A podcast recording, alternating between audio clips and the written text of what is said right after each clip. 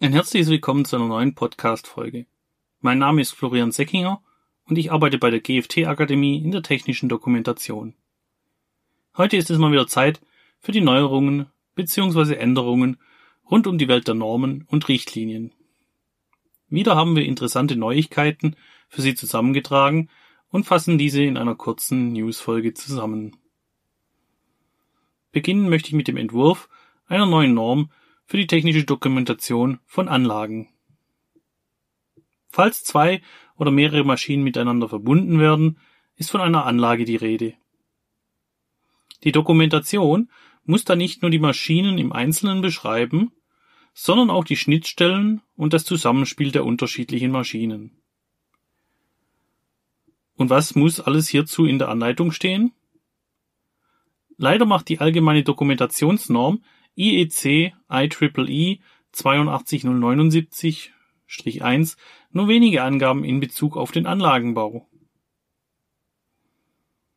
Daher arbeitet aktuell ein Arbeitskreis von der Deutschen Kommission Elektrotechnik und das Deutsche Institut für Normung an der Vorlage für einen weiteren Teil der Normenreihe 82079, welcher sich mit Anleitungen für Systeme und Anlagen befasst.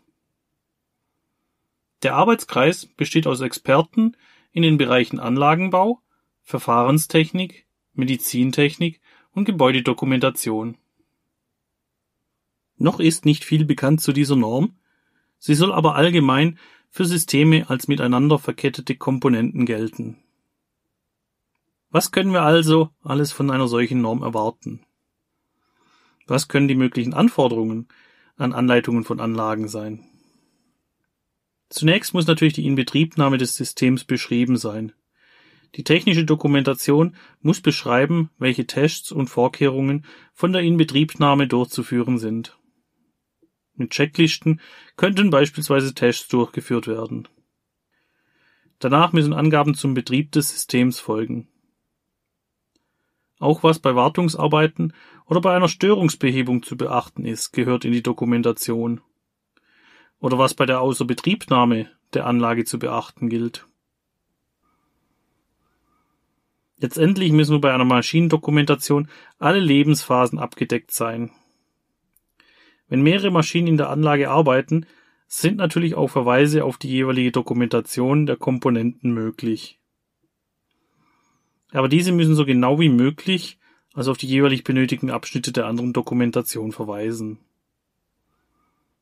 Daher sollte das Ziel dieser neuen Norm sein, Anforderungen an Gestaltung und Struktur von Systemdokumentationen zu stellen.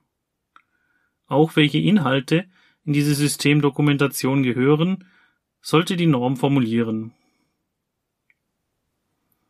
Auf diese Weise kann garantiert werden, dass die Benutzer zielgruppengerichtet schnell an die benötigten Informationen gelangen.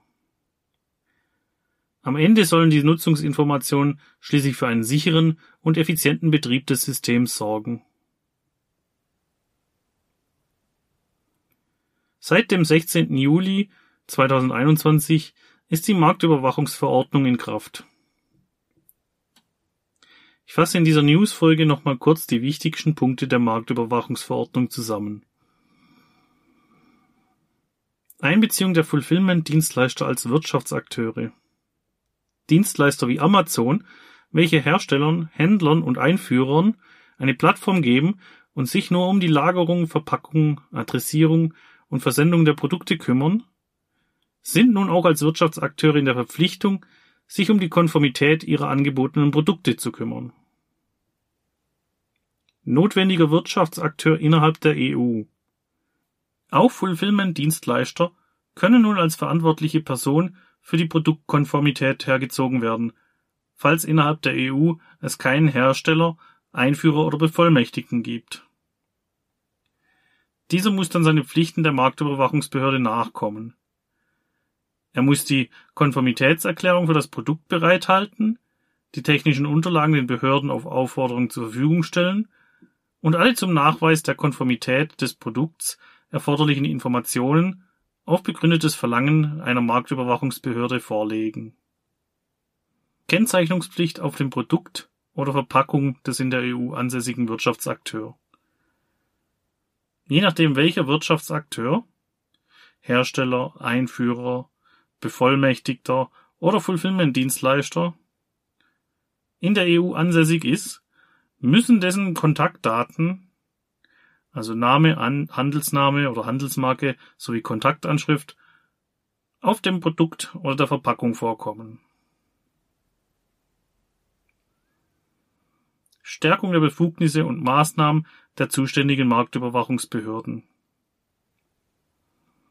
Die Marktüberwachungsbehörde ist dazu berechtigt, entsprechende Mittel zu ergreifen, um den Markt vor unsicheren Produkten zu schützen.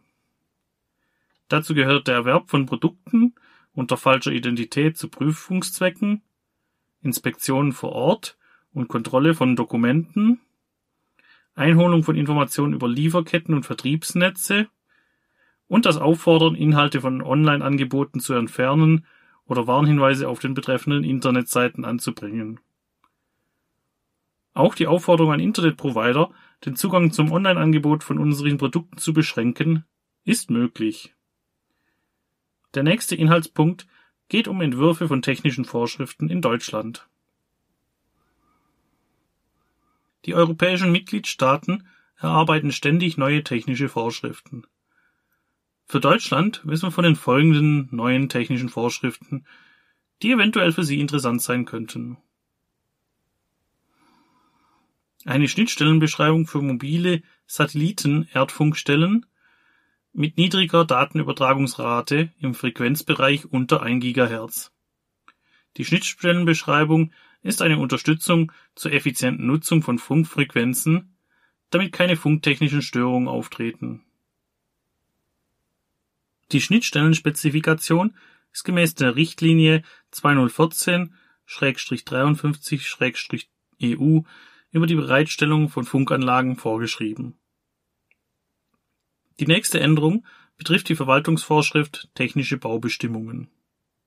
Dort werden neue veröffentlichte Normen und technische Regelungen aufgenommen, damit die Verwaltungsvorschriften dem aktuellen Stand der Technik entspricht Davon betroffen sind Bauprodukte und Bauarten im Hinblick auf deren Verwendung und Anwendung. Der nächste Inhaltspunkt befasst sich mit den Änderungen bzw. Neuerungen von Verordnungen. Neu veröffentlicht wurde am 25. Juni die Elektro- und Elektronik-Altgerätebehandlungsverordnung im Bundesgesetzblatt.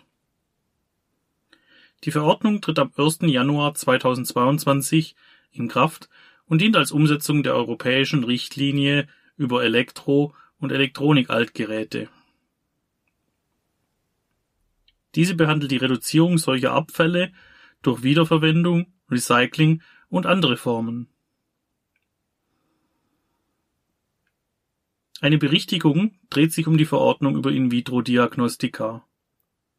Die Verordnung ist in 52 Punkten am 1. Juli geändert worden die Berichtigung erschien im Amtsblatt der EU.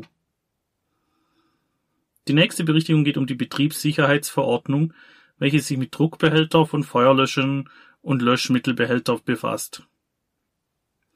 Eine Berichtigung zu dieser Verordnung erschien am 29. Juni im Bundesgesetzblatt.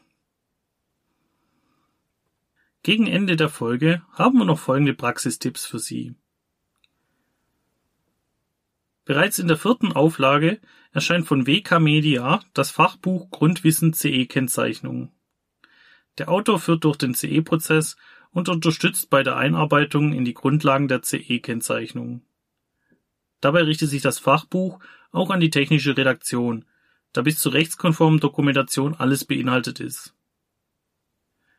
Auch zeigt das Fachbuch die wichtigsten Schritte im CE-Prozess auf und wie sich dieses mit der Software WK Manager CE umsetzen lassen.